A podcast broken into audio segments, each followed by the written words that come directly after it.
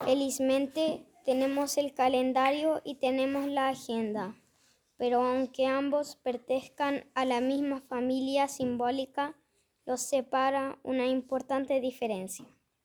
El calendario ya viene lleno de días desde su origen.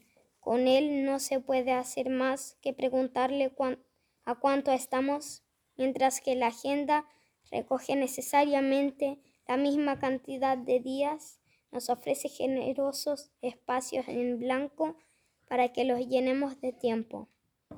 Llenar de tiempo los días es lo que nos propone la agenda. Hagamos lo que dice.